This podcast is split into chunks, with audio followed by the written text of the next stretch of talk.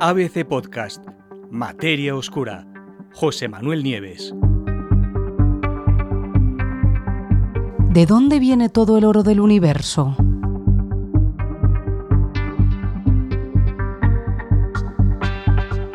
En sus numerosas observaciones del espacio, los astrónomos llevan muchísimo tiempo detectando la inconfundible firma del oro en muchos lugares en el universo. Pero claro, se han llevado una sorpresa. La cantidad de oro que, que detectan es muy superior a la que debería existir según las teorías actuales. La única conclusión posible es que algo, por lo tanto, algo desconocido hasta ahora, está fabricando grandes cantidades de oro ahí arriba, en el espacio.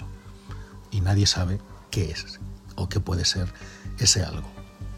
El problema es el siguiente. El oro es un elemento, ¿y eso qué es lo que significa? Pues quiere decir que no es posible fabricarlo a partir de reacciones químicas convencionales. Lo estuvieron intentando, si muchos de vosotros lo sabréis, durante siglos los alquimistas que querían fabricar oro y no lo consiguieron. De hecho, para obtener oro, para obtener átomos de oro, habría, sería necesario formar núcleos atómicos que están hechos, los del oro, de 79 protones y 118 neutrones cada uno. Cada átomo de oro tiene un núcleo con 79 protones y 118 neutrones. Y eso es una reacción de fusión nuclear que está muy, pero muy siglos, probablemente de lejos, por encima de nuestras posibilidades actuales. ¿Cómo se forman los elementos? Todos los elementos de la naturaleza se forman, nacen en el interior de las estrellas.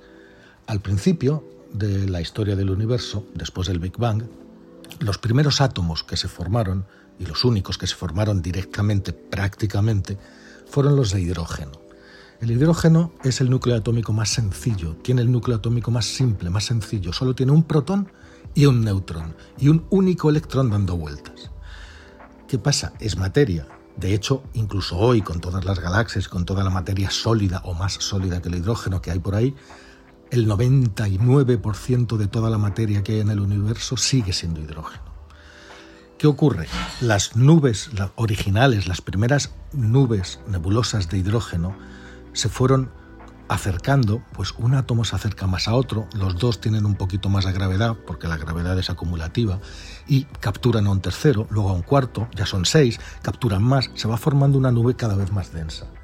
Y claro, como la gravedad es una fuerza acumulativa, pues esas nubes van siendo cada vez más densas, más densas. ¿Y qué pasa cuando un gas se comprime, que es lo que hace debido a la gravedad? Pues que se calienta. Y al final lo que sucede es que se forma una estrella. Cuando la temperatura alcanza la temperatura de fusión del hidrógeno, nace una estrella con un horno nuclear encendido que forma hidrógeno. Son las primeras estrellas, solamente hechas de hidrógeno. En su núcleo, que es de fusión y no de fisión, que es lo que hacemos nosotros, las estrellas lo que hacen es unir dos átomos de hidrógeno, van uniendo los, van uniendo por pares y ¿qué es lo que forman? El siguiente elemento de la tabla periódica, helio. Entonces van consumiendo hidrógeno y sintetizando helio. Cuando el hidrógeno se acaba, la estrella pasa por una serie de fases, se convierte en una gigante roja, puede explotar como una supernova. Eh, en fin, cuando eso se vuelve a calentar, cuando, se queda, cuando una estrella se queda sin hidrógeno, la gravedad que vuelve a aplastarla y la puede convertir, como os digo, en una supernova o algo así, la vuelve a aplastar, aplastar y aumentar otra vez su temperatura hasta que alcanza la fusión, la temperatura de fusión del helio, que es 10 veces más alta que la del hidrógeno, son como 100 millones de grados. Cuando sucede, pues se vuelve a encender el horno nuclear, la estrella ya es completamente distinta, una, gigante roja, y empieza a fusionar los átomos de helio, que es el segundo elemento más complicado. Dos, dos, tiene núcleos de dos protones, de dos neutrones, con dos electrones. En esta serie de hinchados y deshinchados, eh, eh, la estrella va fabricando materiales o elementos cada vez más pesados.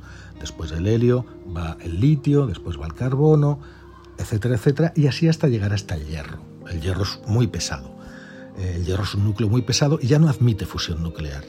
El resto de los elementos, como pasa con el oro, por ejemplo, o con el platino, o con el uranio, o con el estroncio, con los elementos más pesados, se forman de otra manera. Eh, en la naturaleza existen eventos, acontecimientos de extrema violencia que son capaces de fabricar tanto el oro como el resto de los metales pesados y de los elementos pesados. Lo que pasa es que esos acontecimientos no se producen con la frecuencia necesaria para explicar toda la cantidad de oro que se ha visto tanto en la Tierra como en otros lugares del, sistema solar y más allá del sistema solar. Ahora, además, y para colmo, un nuevo estudio recién publicado en The Astrophysical Journal acaba de demostrar que el principal candidato a producir oro, que son las colisiones de estrellas de neutrones, tampoco son suficientes para explicar la abundancia observada. ¿De dónde viene entonces todo el oro? Algunos expertos creen que puede haber otras posibilidades, como las supernovas. Si sumamos las supernovas a las colisiones de estrellas de neutrones, bueno, pues los cálculos hechos por estos científicos eh, han demostrado que ni siquiera sumando las supernovas con las estrellas de neutrones, con las colisiones de estrellas de neutrones, se fabrica el suficiente oro como para explicar todo el oro que vemos. ¿Y cómo fabrican el oro las supernovas y las estrellas de neutrones? Como sabéis, las estrellas de neutrones son los, lo que queda de una estrella, son los núcleos extraordinariamente densos de estrellas que explotaron como supernovas o que se deshicieron violentamente de sus capas externas, ¿no? después de un colapso gravitatorio. Pues cuando dos de esos remanentes estelares chocan, eh, durante un breve tiempo fabrican oro como a base de comprimir protones y neutrones dentro de los núcleos atómicos. Los comprimen hasta alcanzar eh, el porcentaje de protones y de neutrones que tiene que, tener el oro y otros elementos y después los lanzan al espacio. Pero claro, como os llevo diciendo desde un buen rato, no, son, no es suficiente para explicar todo el oro que se ve y las supernovas tampoco. ¿Qué es lo que pasa entonces? Eh, según los propios investigadores, esta cuestión se divide en esta investigación de ellos se divide en dos fases. Primero, las fusiones de estrellas de neutrones. Se preguntaron ¿cuánto oro producen? ¿Corresponde el oro que producen con lo que vemos? No, no es suficiente. Segundo, vamos a añadir las supernovas. ¿Podemos ahora explicar la cantidad de oro que observamos? Tampoco. ¿De dónde sale entonces el oro?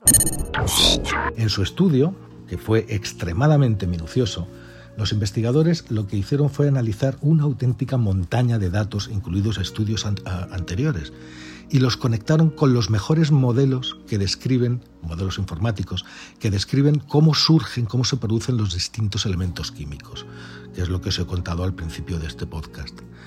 El artículo, imaginaros, el artículo científico, contiene eh, referencias a otras 341 publicaciones, fijaros si han sido minuciosos, tres veces más, por lo menos, de lo que es habitual.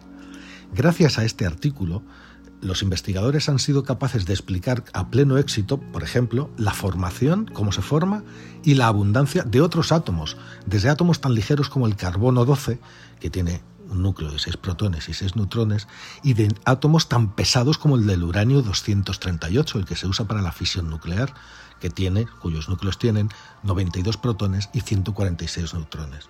Y los modelos, estos modelos informáticos comparados con las observaciones de, de todos estos estudios que han, que han utilizado los científicos, pues esos modelos también acertaron a la hora de predecir la cantidad de materiales más raros, estroncio, por ejemplo, que se produce por la colisión de estrellas de neutrones. Y coincide la cantidad predicha en los modelos informáticos con lo observado directamente por los astrónomos pero el oro sigue siendo un enigma. Así que, para los investigadores, la única conclusión posible es lo que os dije al principio, que algo que aún desconocemos tiene que estar fabricando oro ahí arriba. O, es posible también que las colisiones de estrellas de neutrones o que las supernovas estén fabricando mucho más oro de lo que se, de lo que de lo que nosotros pensamos, de lo que sugieren los modelos. En cualquier caso, los astrofísicos tienen aún un largo trabajo por delante para poder conseguir explicar de dónde viene todo ese oro que está ahí arriba y al cual de momento no podemos llegar, pero en algún momento seguro, en algún punto de nuestra historia próxima y futura, llegaremos.